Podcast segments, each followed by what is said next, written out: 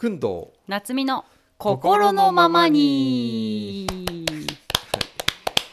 はい。はい。なので。3月ですからね、えもえ三月？う一応3月回ですよこれ。あこれ3月回かなり遅れて遅れて撮ってますけど。ええ。これ三月回ですか。まあ今日はねなんかゆるい感じで。まあ、毎回緩いですから大丈夫ですよ でも心のままにそう心のままに当てるのお手紙がねいくつかあるのええ。でご紹介していきたいなと思います、くんどうさんからあじゃあこちらから、えーラジオネームタンドリーチキンさんからいただきました。なんでタンドリーチキン好きなのかな？えー小山君堂様宇賀夏美様いつも心のままにを楽しく拝聴しておりまして次回はどういったテーマになるのだろうとワクワクして待っています。さてこの1年はコロナウイルスで振り回された1年になりましたが大変な時だからこそ私はちょっとした癒しを求めることにいたしました。まずは春も近づく季節になりましたので桜の花に癒されようと地元である島根県内の各所を回っております。第1回は松江市にある千住院というお寺にあるしだれ桜を見に行きました。毎年お茶屋も出て大変にぎわうのですが今年はソーシャルディスタンスに気をつけてお客さんは少なめでしたが綺麗に咲いておりました。写真もお送りいたします。お二人は好きな桜の名所ありますでしょうか？旅行ができるタイミングになったらぜひ行ってみたいと思います。よろしくお願いします。おーあこれが千住院のしだれ桜。う立派なしだれ桜。これ大きいですよね随分。へえどこかありますか？桜の名所近藤さん、ねあの京都に行くことが多いので、うちの近所のあの平安神宮のところのお堀沿いに桜がこう植わってるんですけどね。それをずっと歩きながらインクラインというところがあるんですね。毛上げのところそこがすごく昔琵琶湖と京都をつないでいた、えー滑車みたいのがありまして、うん。それでいろんな物資を運んでたらしいんですけどそこがもう今廃線になって線路の上をこう歩いていけるようになってるんですけどね。それがもう桜並木にこう囲まれててすごい綺麗ですね。うーん。私は桜っていうとどこかな？あのやっぱり青森の弘前の桜祭りとかは圧巻でなんか東京の桜と咲き方が違うんですよへねー。剪定の仕方がリンゴの木と一緒とかいう噂も聞いたことあるんですけどこうなんか視界がよりピンクというか目線が近い。うん。上の方に咲いてるんじゃなくてね同じ目線のところに咲いてるのでうん。すっごくね囲まれてるって感じがあるんですよへね。あとはね福島うのん。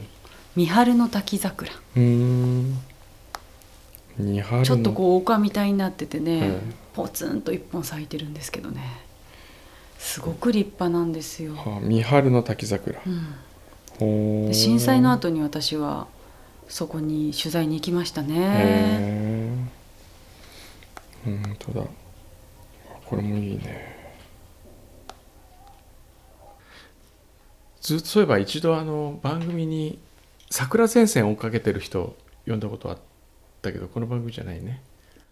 あでもね私も桜前線追っかけたことありますよ。うん。沖縄かうんら根室まで。へえ沖縄の悲観桜っていう、はい、はああの報道ステーションの気象キャスターをしていた時にそれいい仕事そうプロ野球のキャンプが開幕しますって当時あの今日本ハムの監督の栗山さんがこうん。う伝えてる横で、うんなぜかこうボールをキャッチして桜ですみたいなことをやり始めて、うん。でそのままずっと九州から西の方から東京もやって、うん。で東北の方も行って最後根室根室まで行ったらもう5月。根室は確かうん。前の日に埼玉の熊谷でへ35度ですみたいなリポートした後に根室行ったらね6度しかなかったんですよ。でも寒くて寒くてっていうのを覚えてるんで多分ゴールデンウィーク過ぎぐらいです。ゴールデンウィーク過ぎ、はい。へだ2ヶ月3ヶ月ぐらいかけて。いい仕事じゃないですか。結構大変だったんですけどねスケジュール毎日本番やりながらだったんで。はでもねすごくいい経験でした。いいいですね。弘前もそれで行ったんです確か最初は。ああ、うん。へえ今度ゲストにどうですか、私、うん、何の番組の？サンデーズポストサンデーズポストのゲストに？ゲストとして話してみるっていう。いやー私薫堂さんの番組にねゲスト出演したいんですけどね。え何？フューチャースケープ。はい。でもちょうど裏番組に出てるっていうああそっか。あのテレビの方で。テレビのね、はい。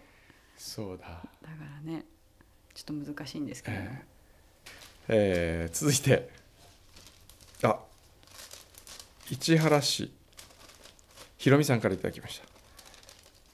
月刊誌絵手紙に音の郵便局のことが記載されていてびっくりしました。あそうなんだ。月刊誌絵手紙ってのがあるんですか？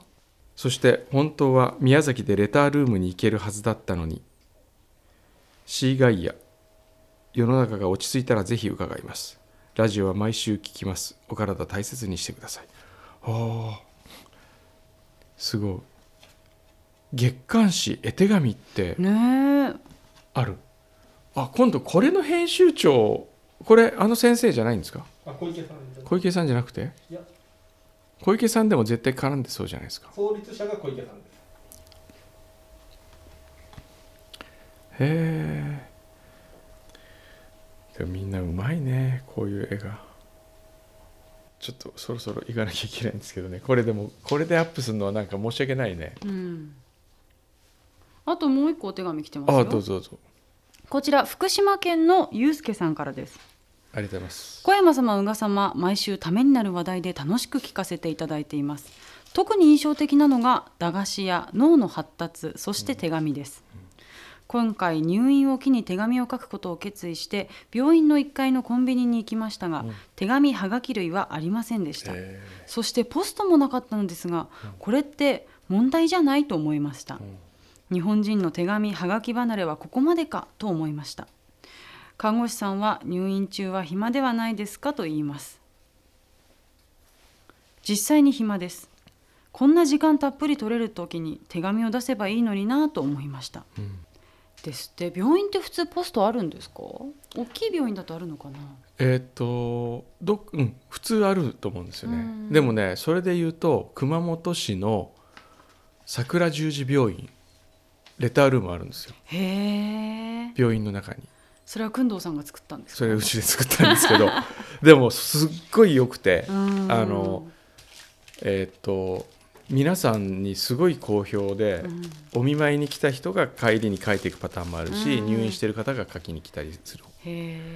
あと3つ3つあるんだよねあれ。そうです。えー、と普通に出す手紙と、うん。それから未来の自分に出す手紙。うん。退院する日の時退院する日の自分に出す手紙と。でこれは回収して、えー、と病院側で持ってて退院の日にお渡しする。へえ素敵、あとは宛てのない手紙。ベッドサイドに届く。あベッドサイドに届く手素敵、えそう工藤さんそれ全国の病院にやってあげてください。ねでもそれ本当全国の病院そでの手紙この番組と連動してですよ、うんなんかこいやすごくいいと思う。う出せるようにするとそねのね入院できるような、その大きな病う院ん、にぜひ、それとりあえず兄弟病院やってみますかね。うん。聞いてみて、もしくはね病院を経営されている方とか、うん、あとは病院の看護師さんとかで、うん。あうちの病院でそれいいかもとかってうね、ん。あったら。ご連絡いただけたらと思います、こんな感じでゆるゆるとやっております。はい。心のままにですが、はい。心のままに宛てのお手紙お待ちしております。宛先は郵便番号102-8080東京 FM サンデーズポスト心のままに宛てでお願いいたします。じゃあここで。そろそろ行きますか、はいはい。それではまた来月お会いしましょう